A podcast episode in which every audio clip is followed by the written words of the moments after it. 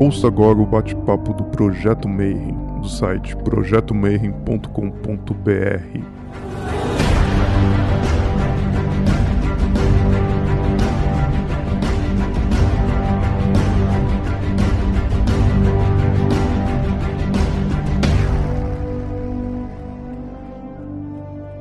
Bom dia para você que é de bom dia, boa noite para você que é de boa noite, boa tarde se você estiver assistindo isso aí de tarde, caminho e de volta para o seu trabalho. Eu não sei se quando você estiver assistindo esse vídeo já vai estar um pouquinho melhor aqui a pandemia, mas a razão pela qual a gente escolheu gravar esses vídeos é justamente porque estamos todos aqui em casa e não vai ter um evento dessa vez que reúna as pessoas fisicamente. Então, para matar esse tempo e para a gente poder trazer um pouquinho de conhecimento para vocês, eu estou gravando as entrevistas virtualmente com, com a galera que participa das ordens. E hoje a gente vai falar um pouquinho de martinismo. Né? Eu convidei o Christian Reveles para vir um pouquinho. Ele é o responsável pelo site Fraternidade Martinista e ele pertence a uma ordem que é, você não vai ver muito site, não tem página no Facebook, não tem Instagram, porque eles são super discretos. Né? E eles preferem falar um pouquinho mais da filosofia, mas a gente vai conversar. Christian, seja muito bem-vindo, irmãozão. Boa noite, Marcelo. Boa noite, Rodrigo. Boa noite a todos que estão aí assistindo. Né? Parabenizo ao Projeto Mayhem por dar esse espaço para falar de filosofia iniciática. A gente não vai ver isso por aí, né? Poder trazer essa profundidade. Meu nome é Christian Reveles, para quem não me conhece, é, eu tenho divulgado a, a filosofia do Boêmio, do Samartin.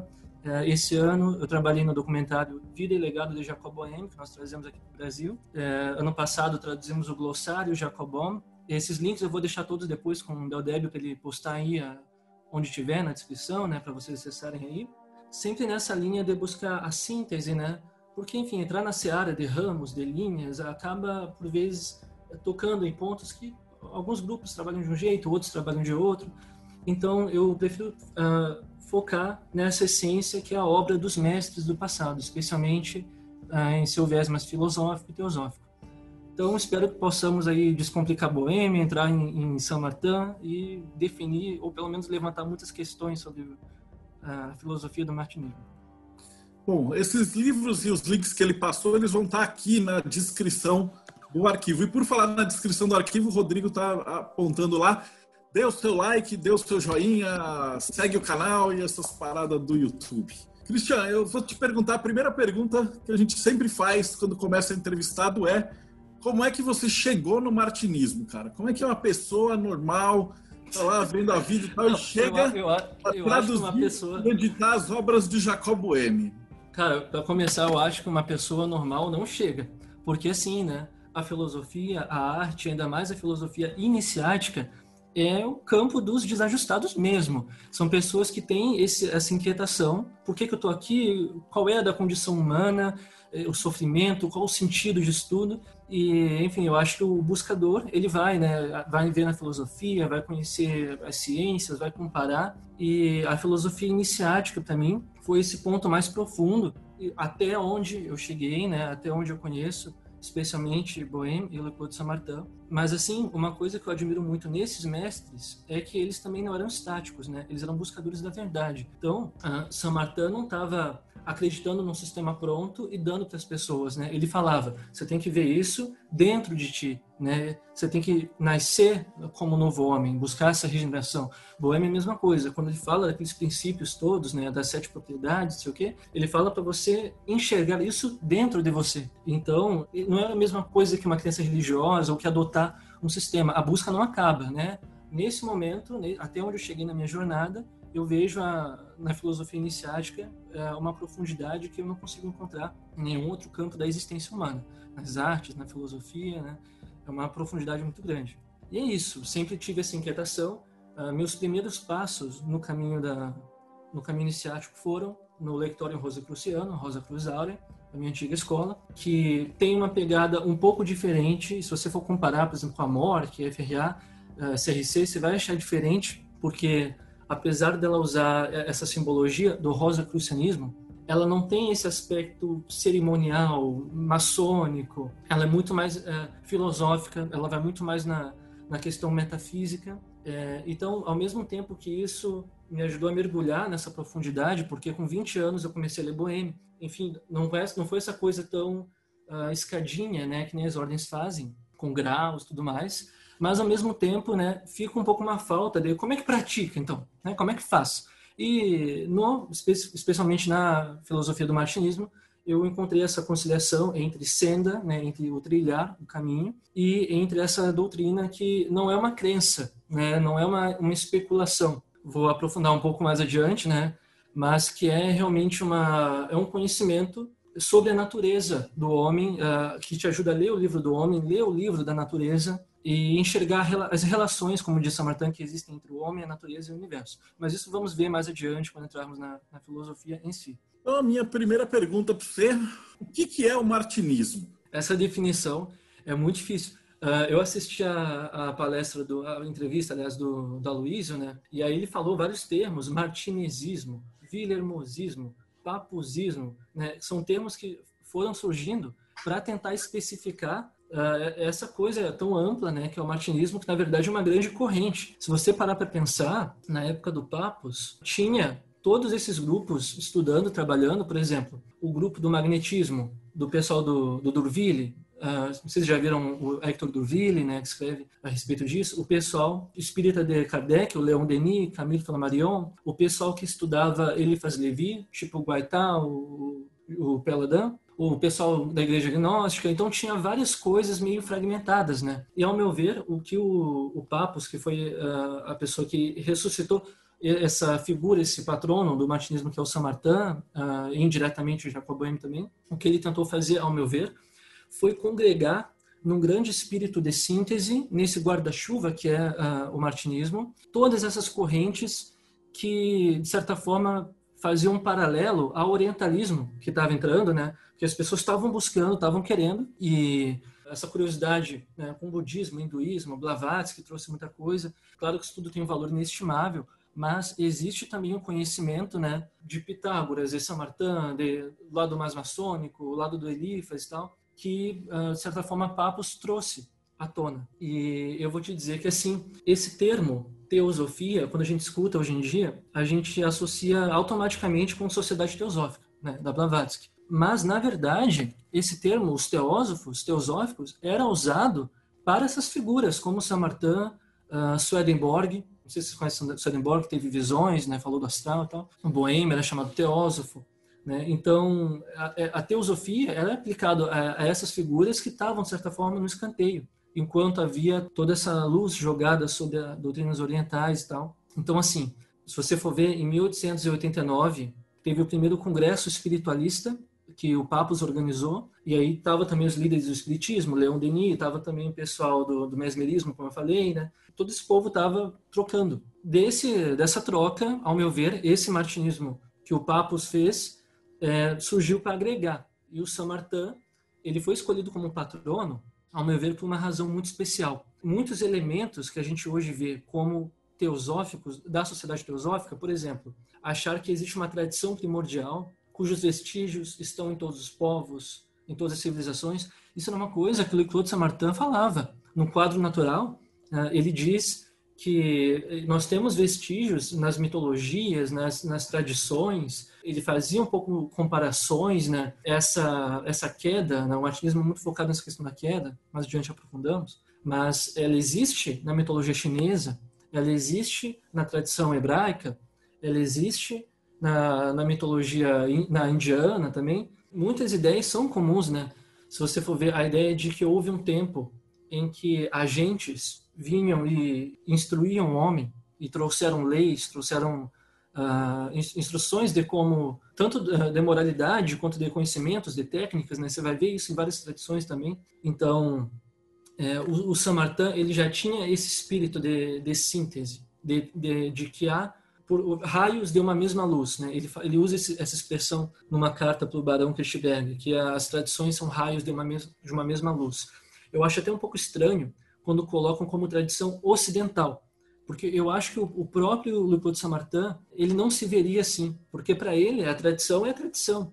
Os vestígios delas, reminiscências da queda, dessa idade de ouro, o que, que foi isso, né? desse tempo em que o homem era de uma forma iluminado, tinha um, comércio com com com os deuses, né? É, está por toda parte. Esses vestígios estão por toda parte. Então, ao meu ver, eu diria que o, o martinismo ele é uma teosofia judaico-cristã, uma definição mais ampla. E assim, muitas pessoas aqui no, no nosso, no nosso cenário, aqui no Brasil, eu acho que elas têm uma dificuldade com o martinismo, porque, veja bem, é muito fácil a gente aqui estudar filosofia budista, filosofia taoísta, mas para quem vive, por exemplo, na, no próprio Japão, vê coisas estranhas do budismo, vê superstição, né, vê, ah, sei lá, na China tem a religião popular, né, que, que tem uma, um legado do taoísmo, tem um monte de coisa de trabalhos, tem todo um lado popular, assim, que nós aqui, como nós vemos esse lado popular do cristianismo, nós somos apresentados, digamos assim, uma versão caricata do cristianismo,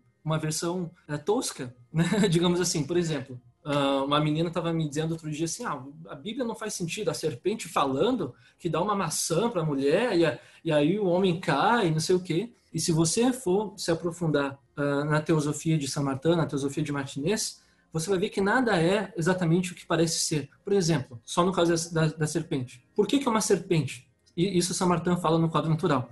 A serpente, ela não tem garras, ela não tem patas. Né? Com o que, que a serpente ataca? Ela ataca com a boca e com veneno que sai da boca. Então a serpente é o símbolo de uma insinuação. Boêmio fala do véu de Moisés. O véu de Moisés é essa interpretação caricata. E nós, como vivemos numa sociedade judaico-cristã e vemos por toda parte pastores, igrejas falando, né? enfim, acaba nós temos uma dificuldade um pouco de penetrar nesse lado mais esotérico das escrituras, da, da Bíblia, da, do lado judaico-cristão, justamente porque nós temos essa má impressão causada por essa interpretação popular, né? Essa interpretação equivocada e tudo mais. Me fala um pouquinho mais da história do martinismo, de quando é que ele surgiu e como é que isso acaba desenvolvendo entre essa relação entre o Papi e o Jacob Boehme também. É, então, se você for ver, a, a maçonaria mainstream, ela era uma maçonaria racionalista, ela era uma maçonaria uh, iluminista. Por exemplo, o mestre de Saint Martin foi um, um teósofo português chamado uh, Martins Pasqualis, alguns chamam Martins Pascoal. Eu digo teósofo português porque nas cartas de São Martin, com o Barão Kirchberg, é, eles falam dessa forma, que foi um teósofo, né? não falam ocultista. Ele tinha uma doutrina, uma parte cerimonial, que ele tentou trazer, um lado mais místico que ele tentou trazer nas lojas maçônicas, e a, as lojas maçônicas, no geral, recusaram. A maçonaria, ela tinha um viés iluminista, aquela coisa do Voltaire, né, aquela coisa do, do liberalismo. Então, é, o martinismo, ele, o Samartin, ele foi um maçom. É, eu devia ter falado do básico, na verdade, fui falando. Mas uh, o que, que é esse martinismo? Uh, de onde vem esse, esse Martin? Né? Esse Martin vem do Samartin e vem do Martinez, que foi uh, o mestre de Samartin e que desenvolveu esse lado cerimonial, esse lado teúrgico. O que, é uma teurgia? Né? Teos orgon, é um ofício divino. Então, é um sistema de graus interiores da, da maçonaria, um sistema de altos graus que trabalhava um cerimonial voltado para uma divinização. Essa era a doutrina, era o sistema que o Martinez trouxe e, e que ficou, uh, under, digamos assim, underground e que foi, enfim, desenvolvido por seus discípulos. Na época do Martinez, havia um movimento muito grande com a busca pelo fenômeno tanto é que, se você for ver, logo depois, né, os fenômenos espiritualistas viraram uma febre na Europa, né? Aquela coisa de mesas, é quase um espetáculo, né? Mediunidade, as pessoas queriam ver, queriam saber. Então, ah, na época do Martinez, havia muito essa busca pelo fenômeno. Ah, acreditava-se que, ao longo das cerimônias, ao longo do, do desenvolvimento desse membro da Ordem do Martinez, chamada Ordem dos Cavaleiros Eleitos, ou Ordem dos Cavaleiros Eleitos, Elos Coen, do universo, houvesse, digamos assim, um alô do outro lado. Houvessem aparições, confirmações, uh, visões que fossem mostrando para o adepto que ele estava no caminho. Só que quando o Martinez faleceu, muitos ficaram perdidos, né, porque o sistema do Martinez não era um sistema pronto. Na verdade, ele, ele escrevia, ele trazia, ele via as coisas e ele instruía não tinha assim uma coisa pronta, siga isso, faça isso. Escreviam as cartas para ele perguntando, ele respondia. Então, quando Martinez faleceu, ficou a coisa sem um rumo, sem um direcionamento. E aí houve discordâncias na forma de se levar, porque muitos estavam uh, queriam essa coisa da aparição do fenômeno, queriam ver, então foram experimentar com outras coisas, né? Foram experimentar com sonambulismo magnético, com mediunidade, com magnetismo, essas outras correntes que tinham na época. E esse discípulo, Saint Martin, ele aprofundou, ele internalizou, digamos assim. Porque do que, que adianta ver? Essas aparições, na verdade, elas eram uma confirmação de que se estava no caminho. Não era para isso ser a meta.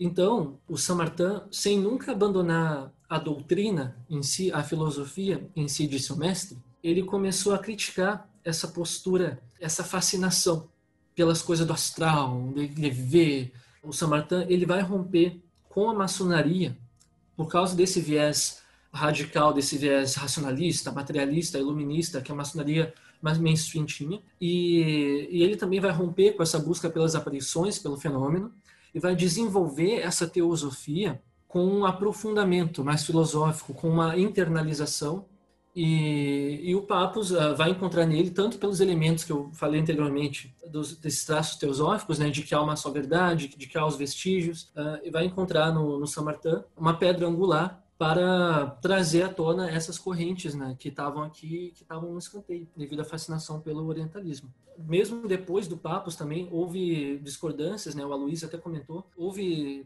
descendentes iniciáticos que tentaram repetir o que os Coens faziam, os que os martinezistas faziam. Teve outros que tentaram maçonizar a coisa de novo. Teve outros que não, não queriam maçonizar. É, martinismo é diferente, é, é síntese. Então vamos, vamos agregar o orientalismo, vamos agregar iniciar igualmente homens e mulheres. Todos podem ser iniciadores, tal. A coisa foi se, digamos assim, ramificando, mas isso não é uma coisa necessariamente má, porque nessa ramificação a coisa sobrevive e vai se adaptando aos perfis também. Cada um tem seu perfil. Tem gente que tem o um perfil de estudar as, as, ciências ocultas em si, né? Tem gente que tem um perfil mais filosófico, inclusive na época do Papos, a iniciação era adaptada ao perfil do candidato, de forma que, por exemplo, se ele fosse um cara mais filosófico, né, a iniciação ia falar de uma forma filosófica. Se ele fosse um cara do ocultismo, o diálogo ia ser outro, sempre nesse espírito de síntese, nesse espírito de agregar nesse aspecto histórico é, é, mais ou menos por aí. Eu ia falar, vocês fizeram a, a adaptação do e a tradução, né, a versão do Jacob Boehme. Vamos explicar para o pessoal que é leigo que está em casa quem que foi Jacob Boehme, qual que é a importância dele? O Saint Martin quando ele rompeu com essa busca pelo, pelo espiritualismo puro e simples, ah, ele continuou procurando, porque ele queria a causa primeira, ele queria a unidade, ele, ele queria ir direto ao ponto. Então ele sempre permaneceu em diálogo com, com outros teósofos, com outros buscadores, e ele veio a, a conhecer esse mestre, Jacob Boehme, que foi um alemão, ele foi um sapateiro, então ele não tinha uma formação acadêmica, não tinha uma formação filosófica, como o Samartin tinha. O Samartin era um cara que viveu na época dos enciclopedistas, na França. Então, o Samartin era um cara que leu Descartes, leu Rousseau, conhecia filosofia e tal. E o Jacob Boehme, ele não tinha essa, essa bagagem, mas ele teve experiências arrebatadoras. Ele, é, ele teve visões nas quais ele viu a estrutura da alma do mundo. Né? Como assim a estrutura da alma do mundo? Não é uma coisa especulativa, não é uma teologia. O Jacob Boehme, ele viu que existe por trás dos fenômenos existem princípios e que esses princípios regem os fenômenos. Todas as coisas carregam uma assinatura. Como é que é? É muito profundo esse tema da assinatura, tá? Como é que é isso? Por exemplo, o sangue, né? O sangue ele é vermelho porque ele tem ferro. O planeta Marte também é vermelho porque tem ferro. O ferro com o qual nós fazemos armas, armas com as quais nós fazemos guerra. Coisas que parecem não ter analogia nenhuma né, entre si. O que, que tem a ver? Né? Ferro, né, o sangue, o planeta Marte, a guerra, o sentimento da, da ira. O Bohème ele viu uma, um elo, um nexo metafísico que une todas os, as coisas do universo. Digamos assim, talvez vocês já tenham visto tabelas que dizem, por exemplo, metais, planetas, cores, sentimentos, né? enfim, objetos, fazendo essa, essa associação, né? E o Bohème, ele teve uma visão dessa estrutura da alma do mundo. Então, ele, ele fala dessas sete propriedades, que lembra logo os sete regentes do, do antigo hermetismo, né? Os sete planetas, né? Então, ele vai falar, por exemplo, que O Saturno é uma força chamada adstringência, é uma força que encerra, é uma força que comprime, e essa mesma força que também em nós é, forma os nossos ossos, e é a mesma força que forma, uh, na vida uh, provoca a deterioração, a morte. Então existe um elo metafísico que une a morte, os ossos, o chumbo, o Saturno, e esse elo metafísico é uma força da alma do mundo, que é a diligência. Então, Boêmio fala dessas sete forças da alma do mundo. O Saint-Martin ele encontrou em Boêmio uma profundidade que ele não encontrou em nenhum outro lugar, que é justamente ir direto a esse ponto. O Boêmio, as revelações do Boêmio não são sobre astral, planos sutis, né? Não é essa, digamos assim, essa escadinha que a gente está acostumado, né? A gente escuta muito essa plano físico, etérico, astral, não sei o que, não sei o que. Boêmio, ele foi arrebatado, ele foi direto ao ponto. E assim, os primeiros escritos de Boêmio é realmente uma coisa caótica. Porque assim, ele não era, ele não tinha formação, não tinha, não estudou filosofia, não estudou retórica, não estudou didática, né? Então ele viu e ele trouxe aquelas ideias, né? Falando de sabores, uh, falando das cores, dos planetas, dos princípios, das propriedades uma coisa importante que acontece com esses teósofos, como Boêmio, como Samartã, nós não devemos lê-los que nem nós lemos filósofos normais, né? Que geralmente são cumulativos, como se ah, a pessoa faz aquela obra, ela aprofundou, foi acima e a gente lê de uma forma progressiva, né? Na verdade, com, com os teósofos acontece um, um, meio que o contrário. Primeiro eles são lançados naquela experiência arrebatadora e depois que eles são lançados, eles vão em, tornando aquilo cada vez mais inteligível uh, com o tempo. De forma que os últimos escritos de Boêmio, aqui no Brasil, tem pela Atar, Atar Editora, A Sabedoria Divina.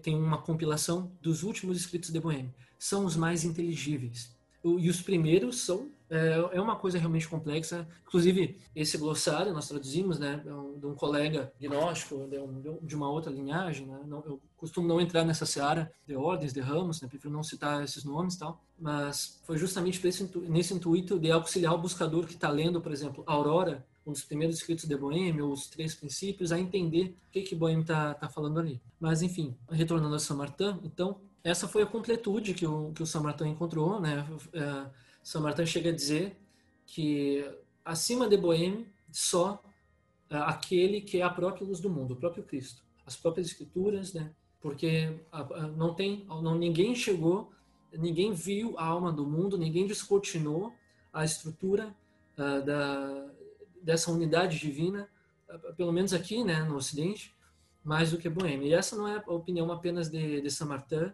né? Uh, se você for ver Hegel vai dizer que uh, Boêmio é o primeiro filósofo alemão. Uh, Schopenhauer vai dizer né, que, que as formas, as imagens de Boêmio são fascinantes. Né? Uh, Hesse, o escritor, vai dizer que Boêmio deve ser lido com a alma. Boêmio vai influenciar, na verdade, uma toda a corrente né, do pensamento, da filosofia. Né? William Blake, com, com suas pinturas, seus poemas. John Milton, com, com a sua epopeia do Paraíso Perdido enfim, é, essa foi a, foi a grande completude que Saint-Martin encontrou em Boêmia. Se for falar um pouco mais do Saint-Martin, o Saint-Martin ele estava nessa época dos enciclopedistas, dos racionalistas. Os primeiros escritos dele são muito voltados para combater esse materialismo. Então ele tenta dar uma sacudida no homem e levantar esse véu de Moisés que eu tinha falado anteriormente, né? O que é esse véu de Moisés? É essa reflexão mais profunda das escrituras, né? Uh, muitas vezes a pessoa ela lê algo com uma interpretação rasa, né? E ela acha aquilo uma besteira e na verdade ela está rejeitando a interpretação que ela faz daquilo. Então o Samartã ele vai trazer essa, vai levantar esse véu de Moisés da teosofia judaico-cristã e nos fazer refletir em coisas como, por exemplo, por que que Adão estava colocado no centro de quatro rios, no Éden, no, no, centro de um quaternário. Ele é exilado desse quaternário. E o Cristo, que é chamado segundo Adão, é, é crucificado, ou seja, posto de novo ao centro desse quaternário. O que, que significa esse quaternário? Ou então, se você for ler o Tratado da Reintegração dos Seres, que é a doutrina do mestre de Samartã, do, do Martinez, você vai ver, por exemplo, que Egito significa terra de privação, esotericamente eles vão dizer. Então, esse exílio no Egito, será que ele é um exílio uh, geográfico mesmo? Ou não é um exílio espiritual? Né? Será que todos nós não somos esses exilados? Todos esses acontecimentos bíblicos do Antigo Testamento, a, a abertura do Mar Vermelho, a, o recebimento das leis, né? os 40 dias do dilúvio, os 40 dias de, de, de Jesus no deserto, por que isso? Enfim, são questões que apenas uma, uma interpretação esotérica mais profunda uh, vai poder levantar. Nós, por, por estarmos imersos na, na, na cultura cristã, né, pelas igrejas, pastores, né, e temos incrustado em nós aquela aquela caricatura da tradição judaico-cristã. Ao meu ver, é, é, isso que desinteressa muita gente no, no martinismo. O Jacob Boehme ele fala muito da alma do mundo, né? Na tua é. opinião, o que, que é a alma do mundo? Vou explicar para uma pessoa leiga. Digamos assim, eu tenho um corpo, uh, eu tenho uma, uma extensão, extensão que eu digo é eu existo no espaço através do meu corpo, é a minha exterioridade, digamos assim, meu aspecto externo. E eu tenho a minha alma, a minha subjetividade, a minha subjetividade pessoal, né? Uh, então eu sinto o mundo a partir de fora com o meu corpo. O meu corpo ele interage com tudo que é palpável. Na minha interioridade eu tenho uma, uma subjetividade que interage com coisas também subjetivas. Então, assim, da mesma forma que o meu corpo ele participa dessa existência material e da mesma forma que existe essa totalidade material que é o universo, que é o mundo, a minha alma ela, ela não está sozinha, ela só parece estar, né? A, a, gente pensa que a, que a nossa alma fica dentro do nosso corpo, como se nós fôssemos uma casca, mas a alma é metafísica, ela não ocupa lugar no espaço. Então, assim, da mesma forma que nós temos essa alma, o mundo, o universo, ele também teria uma subjetividade. Então, da mesma forma que eu tenho dentro de mim, por exemplo, o desejo, eu tenho dentro de mim eh, a vontade, da mesma forma, desde a, das partículas, da, das moléculas, elas também têm suas simpatias e antipatias. Elas também têm seus desejos e, e repulsões. Da mesma forma que, digamos assim, na sociedade humana, alguém que se, que se abre e se expressa e influencia uh, as pessoas ao seu redor, está aquecendo essas pessoas, está, de certa forma, influenciando elas, arrastando elas com a sua força gravitacional pessoal, né? Nós temos o Sol, que é uma representação visível dessa grande força gravitacional. Uh, então, assim, vou dar um exemplo, não sei se está muito abstrato, um exemplo um pouco mais tangível. Quando nós dizemos assim, uma pessoa está esquentada, ou, ou tal pessoa é muito seca. Ah, ela ficou toda derretida. Por que, que nós temos essa intuição, essa analogia que nós fazemos muito naturalmente entre os elementos, entre a natureza e nós? Então, uh, o que essa teosofia vai nos mostrar é que, sim, uh, nós não estamos separados do mundo. A gente costuma imaginar que nós somos tipo personagens num, num, num jogo, que o mundo é o cenário e, e, e nós estamos aqui né, fazendo escolhas e, e vivendo, né, e o mundo é o fundo.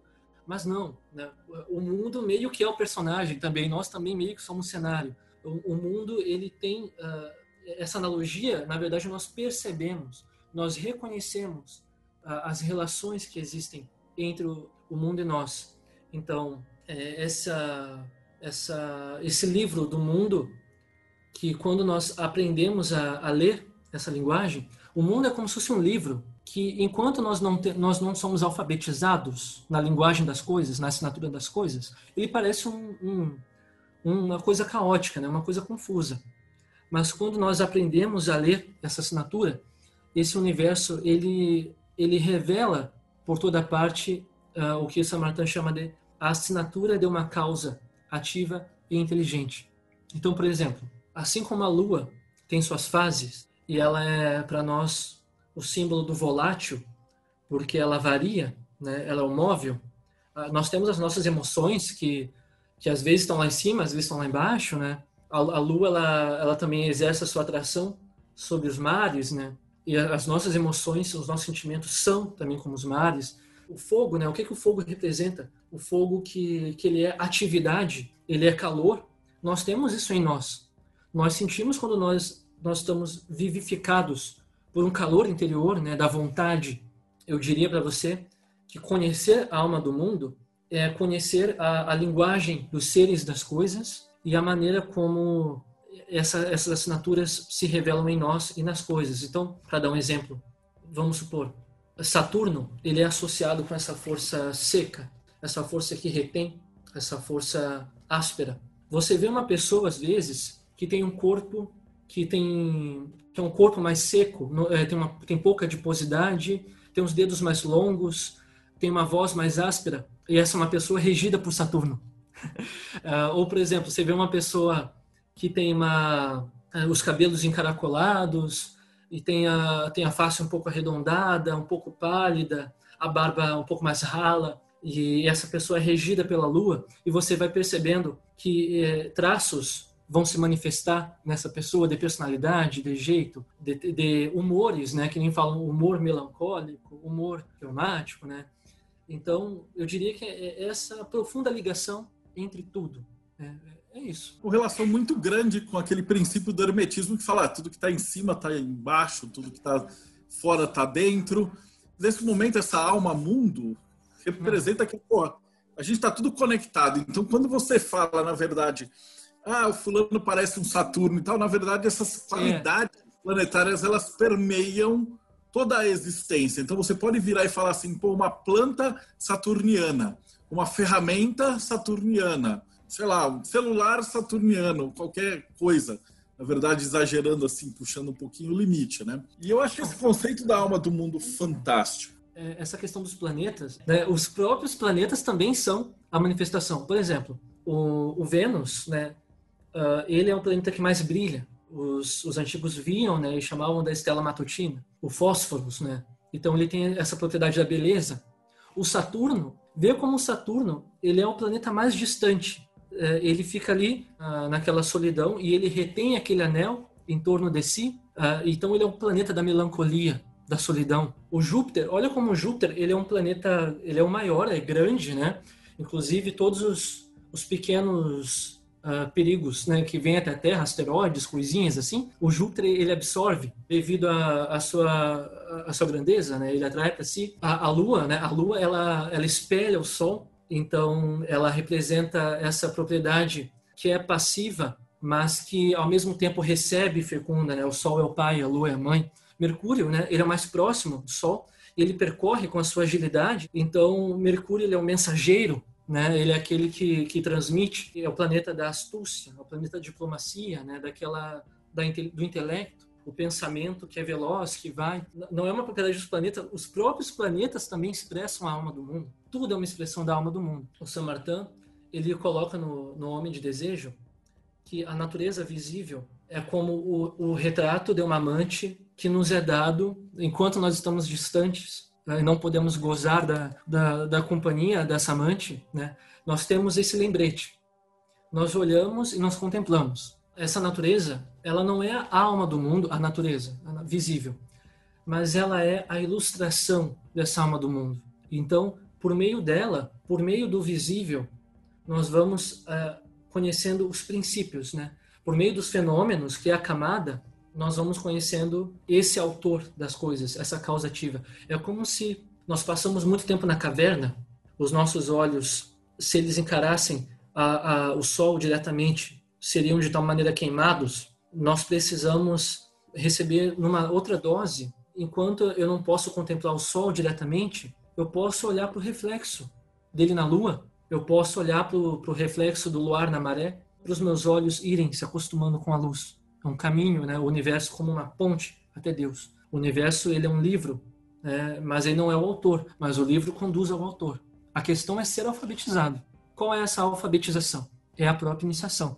A, a iniciação ela vai introduzindo em nós símbolos, analogias, esses insights, né? Uh, dos elementos, dos planetas, da, das relações, e que vai tornando uh, esse, esse Liber Mundi, esse livro da natureza, legível para um homem. Né? E através desse, desse, desse livro da natureza, ele vai conhecendo essa alma universal, análoga à sua própria alma. E descobrindo, não passando a estar em relação com ela, antes descobrindo que sempre o esteve, né? mais ou menos por aí. Você falou do planeta, eu falei, putz, é verdade. Na verdade, Marte tem um aspecto de Marte. É que a gente está é, tão acostumado a usar essa relação direta que fica coloquial. Eu tenho uma pergunta do Diego falando assim, na sua opinião, qual seria o objetivo principal de um estudante martinista? É um, é um pouco estranho você pensar em ser um seguidor de, de Saint-Martin ou um seguidor de, de Bohème, porque é, é seguir pessoas que seguiram o próprio caminho. Né? Então, esses mestres nunca falaram para nós, sente e acredite no que eu estou dizendo. A, gente não tem que uh, decorar, a gente não tem que uh, pegar um sistema pronto. Na verdade, o estudante martinista, ele não é um, um buscador do martinismo, ele é um buscador da verdade. Ele é um buscador do mistério das coisas do, do mistério subjacente às coisas, aos seres, à, existência humana, ao universo. Então, assim, engraçado, você me lembrou agora. Eu, eu, eu cito muito aqui a, as cartas do Samartin. Vocês podem encontrar no site da SCA, Cartas de Louis-Claude Samartin. É, eu gosto muito porque nós vemos ali o mestre em toda a sua humanidade, porque é ele conversando, explicando as coisas, uh, ao invés de ser aquela coisa, um livro, tratado publicado, não, é ele trocando cartas mesmo com um discípulo, o Barão, e o Barão uh, fica perguntando as coisas para ele, do tipo, ah, e como é que era na sua antiga escola? Vocês viam as coisas? Uh, vocês faziam os rituais? E, e aí, como é que é? O que, que você descobriu? Isso aqui? E o Samartã manda essa, assim, ó. Se ocupe do seu trabalho, da sua senda. Você tem que descobrir. Você tem que ver isso. Você não pode repetir porque eu vi. Ah, eu vi no astral. Não, não pode isso. Você tem que buscar. Você tem que querer a verdade. Então, ao meu ver, é isso. O estudante martinista, ele não está buscando o martinismo, ele está buscando a verdade e encontrando ah, na obra dos mestres apenas um, um, amparo, um auxílio, mas que é para ele mesmo ver. Ele, ele precisa sentir essas coisas. É um pouco senso comum hoje em dia falar dessa coisa de espiritualidade, de, do seu coração. Mas isso, no tempo desses mestres, não era uma coisa comum, não, viu, sabe? Pensa aí, na época do Boêmio, século XVI, início do XVII, no final da sua vida. Imagina se as pessoas indo na igreja, tendo um intermediário, que é, né, é o sacerdote, ele domina a língua, ele domina a Bíblia, ele interpreta, ele faz a missa, você escuta, e o cara falando: não, você tem esse divino dentro de você, e você tem como conhecer esse divino, você tem como ter essa gnosis é, em primeira pessoa. Isso não tem que ser dado. Porque imagina, uh, se eu tivesse uma raiz que não a divindade, né, qual seria qual seria a minha raiz? Né? Eu tenho que ter o divino em mim. Então, assim, o Boêmio e Samartã, eles sempre vão enfatizar você procurar na alma. E eu não sei se vai ser um pouco polêmico dizer isso, mas eu me questiono, às vezes, assim, o que que eles pensariam se vissem que foram fundadas instituições com ritos, com regras, com, com graus, para ler, ter eles como ídolos, né? Claro que nem todo mundo age dessa forma, né? Mas é perigoso. Às vezes a gente comete esse erro de é, elevar o mestre, né? Até os fundadores de ordem, às vezes, né? Como se fossem uma coisa, como, como se estivessem acima de nós mas eles querem nos levantar, eles, eles, querem, eles querem que nós encontremos a verdade. Então fico me perguntando às vezes, se, se ele encarnasse hoje um, um, mestre do passado como esses caras, né, e olhasse, o que, que ele pensaria? Será que Samartã seria um martinista? Ah, fiquem abertos, né, para a gente pensar. Mas a respeito é mais ou menos isso aí. Eu tenho uma outra pergunta também que eh, se fala muito do tratado da reintegração dos seres. É, se você pudesse é. falar um pouquinho na tua opinião, o que, que você acha que que é, fala um, um pouquinho do, desse conceito de reintegração. O Tratado de Reintegração dos Seres é uma obra incompleta daquele mestre que eu citei, o Martinez, ou Martins. Alguns dizem que era espanhol, outros que era português, mas nas cartas é, dizem que é português, eu acredito mais nessa hipótese. E, enfim, é um, é um comentário aos acontecimentos das Escrituras. Como eu falei anteriormente do Véu de Moisés, ele revela que esses acontecimentos não eram acontecimentos geográficos, não eram acontecimentos passados no, no tempo, sabe? Então, o que, é esse exílio? O que, é esse Egito? O que é esse Mar Vermelho? O que, que é essa travessia? O que, que é essa queda? Então, assim, vou dar um exemplo meio tosco, mas me veio em mente agora. Eu fiquei imaginando. Imagina um, um cientista que nunca ouviu falar de, de poesia e ele lê assim: Amor é fogo que arde sem se ver. E ele vê, ah, amor não é fogo. Amor é sentimento, é, sei lá, serotonina, não sei o quê. Fogo é fogo, amor é amor. Ele imagina que ele tenta interpretar uma poesia. Com olhos errados, e aí ele vai dizer, não, isso não faz nenhum sentido. E nós fizemos exatamente isso, né? Com as tradições, com as doutrinas, nós formamos cultos exteriores, crenças exteriores, nós ignoramos completamente quando dizem o reino de Deus está dentro de vós, nós ignoramos isso. Né? Na Epístola aos Gálatas, né? Paulo dizendo que Abraão tinha um filho de uma escrava e um filho de uma mulher livre. E aí o Paulo explica que é, o filho da escrava era a época em que a humanidade se guiava pela lei, se guiava pela severidade. E o filho da mulher livre é a época da humanidade guiada pelo Cristo, pela graça. Então, assim, nós ainda somos muito da lei, né, da letra morta, né, a letra que mata, né, e o espírito vivifica. Então, o tratado é isso. Ele é um livro que ele vai pegar uh, os acontecimentos uh, bíblicos sob um viés espiritual. São acontecimentos espirituais esse faraó do Egito não é o fulaninho, não era um ser humano, ele não está falando de acontecimentos aqui. É um livro espiritual, Arabola. Não, não é para você ler um livro espiritual com olhos carnais. Então a, gente lê um livro, um livro espiritual de uma forma errada, né? Que nem se eu fosse tentar ler uma poesia, como se fosse um dicionário ou como se fosse um artigo científico. E a gente pensa que é, é a tradição que é bizarra, que é a, que é a doutrina, que é a, enfim, aquela, aqueles vestígios, aquela tradição que foi passada, nós achamos que é nela que está a caricatura, né? E aí zombamos, né? E aí negamos. Então o tratado é, é, um, é um, o Aloysio falou que era um midrash. Midrash é um, é um gênero de, é um gênero rabínico de uh, exatamente disso, de comentário do, do Antigo Testamento. Eu só não sei se vou concordar com ele nesse ponto, porque o tratado é um livro incompleto e parece que o tratado ia chegar no Cristo, porque o tratado ele vai, ele, ele menciona várias vezes, né? O, o, Cristo no tratado não é o Jesus homem. O Cristo no tratado, ele esteve acompanhando a humanidade, inspirando todos os eleitos, todos os iniciadores, todos os que, que trouxeram eh, tradições, uh, os patriarcas do passado, estavam inspirados por esse Cristo. Então, eu, eu acredito que, que, não seja exatamente o gênero Midrash, porque foi incompleto. Talvez ia chegar no Cristo, ia chegar na reintegração, Uh, só que, enfim, como Martinez faleceu, nem a, nem a ordem dele tinha um sistema completo, eu acredito que, que isso não foi possível. Mas é isso, né? Levantar o véu de Moisés e enxergar com profundidade.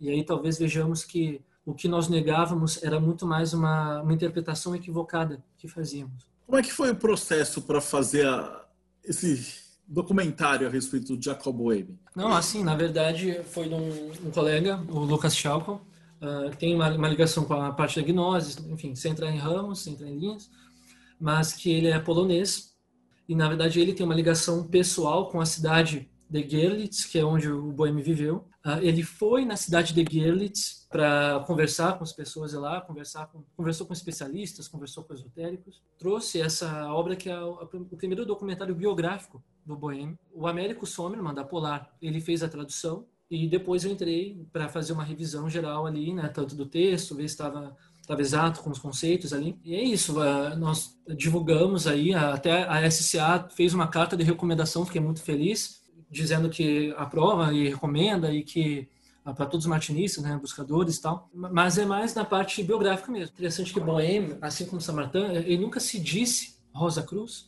nunca se disse hermético, né, uh, nunca se disse um mestre, foi alguém extremamente acessível. As pessoas iam visitar ele, iam, uh, escreviam para ele, ele respondia. O São Martin, a mesma coisa. Uh, nas cartas, sempre falo das cartas, recomendo, vocês vejam lá no site da SA, mas o Barão procura ele, ele responde, ele conversa, ele esclarece. Ele não era um grão-mestre, grau sei as quantas, auto-iniciado, que só fala com as pessoas, não. Ele queria levar essa luz, ele queria trazer. Então, eu gosto muito de ver esse lado humano dos mestres, tirar um pouco essa, é, dar uma martelada nesse ídolo, né, que nós esculpimos, tem muito mais a ver com a, nossa necessidade de ter uma, uma segurança, alguém que já viu por nós, que já falou por nós, mas na verdade os mestres querem que a gente trilhe o caminho. Eles nos convidam a isso. Então, uh, eu acho que nesse aspecto, quem quer conhecer o lado humano do Boêmio vai gostar muito do documentário. Quem quer conhecer o lado humano de São Martin, lê as cartas, né? Inclusive, tem coisas pessoais nas cartas. O, o Samartin, ele viveu na época da Revolução Francesa. Então, ele conta, né? Ele perde o pai, né? Ele sofre perseguição porque ele, ele, esse lado mais místico da maçonaria era olhado com muita desconfiança. Então, é, enfim, esse lado humano dos mestres, para mim, é algo que nos permite uh, nos relacionar com eles enquanto indivíduos que cresceram, sofreram como nós, né, se frustraram como nós, perderam pessoas queridas e, e, buscaram a verdade, acima de tudo. E é isso que nós temos que ser, não seguidores deles, né, mas sim buscadores dessa verdade. O pessoal que está desejando de seguir pelo martinismo, que, que conselho que você daria para um cara que entrou agora e falou assim, poxa, eu quero estudar o martinismo? Como é que ele deveria buscar? Qual seria o seu, a tua ideia, enfim, um conselho para quem está começando? Bem, tudo vai depender dos perfis, né? Se a pessoa ela quer partir de um estudo mais objetivo, mais a eu vou falar do Boêmio e do Samartin, tá? Ah, para quem quer partir de um estudo mais objetivo, do Boêmio tem um livro Ciência, Sentido e Evolução, que é de um físico teórico, não é martinista, né? não é ocultista, não é maçom, não é grau, de KRC, gnóstico, não é nada disso. Mas ele, ele mostra, é, que nem gente, nós estávamos conversando aqui da, dessa coisa da alma do mundo, dos princípios, né? É, hoje em dia, a ciência ela tem essa coisa de, de princípios, né? A gente, a gente acredita que existem poucas forças, força gravitacional, força eletromagnética, que regem todas as coisas, né? E, e, esse físico ele vai dizer como que Boêmio chegou na ciência. Então, para quem tem esse perfil, chega por essa obra, Ciência, Sentido e Evolução. Uh, vai abordar de uma forma bem objetiva e para quem tem, gosta de ciência, vai ser um, uma, uma boa entrada. Para quem gosta da parte mais mística, recomendo que leia A Sabedoria Divina. Foi a Américo que trouxe, mas uh, na época acho que não tinha fundado a Polar ainda não. Foi, a, foi da TAR mesmo. Então, é, nesse A Sabedoria Divina, são justamente os últimos tratados de Bohème, que são os mais didáticos, porque o místico é assim, né? Primeiro ele é arrebatado depois ele, ele, ele busca se entender e ele quer compartilhar aquilo com os outros, né?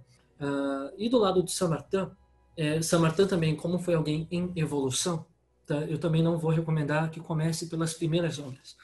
Eu recomendo que você leia a Correspondência Teosófica ou Cartas de Samartin, tu pesquisar em inglês Theosophic Correspondence, você vai achar em inglês. Se você pesquisar na, na SA, tu vai encontrar nos livros lá, para ver esse lado humano, ver ele respondendo, ver ele esclarecendo, e não aquela coisa de uma obra já rígida, já fechada, já encerrada. Porque você vai ver as cartas de pergunta, vai ver ele respondendo, vai ver ele recomendando, né? vai ver ele, ah, enfim, se expressando dessa forma mais humana. E eu recomendo também o livro O Homem de Desejo. É um livro versificado em que ele movimenta a poesia, ele movimenta, ele apela para os sentimentos, ele apela para usa as imagens, ele fala dessa desse mundo como ilustração da verdade. Uh, é um livro que é mais é quase um salmo, uma exortação. Né? Eu acho que é uma abordagem melhor para quem tem um perfil mais místico assim, do que uh, ficar lendo coisas uh, ah não, o que, que ele fazia, como é que era a ordem, como é que eram os graus, né? Porque eu vejo isso é uma coisa que me entristece um pouco na, nesses meios, né? As pessoas muito interessadas nisso, ah, quem que iniciou quem? Ah, já quer saber, não, fulano é de que ramo, de que ordem, qual é o grau, não sei o quê, o que que eles fazem. Mas, puxa, o, o que, que, o que que esse mestre eh, sentiu, quis dizer, quis expressar, o que que ele quis comunicar, né?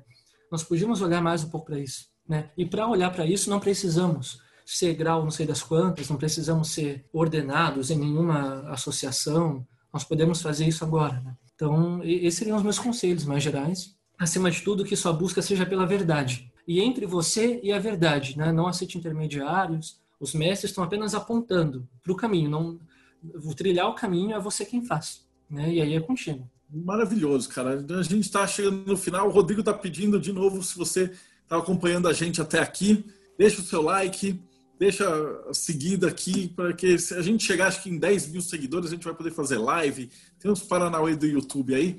Mas muito agradecido por ter acompanhado a gente até aqui.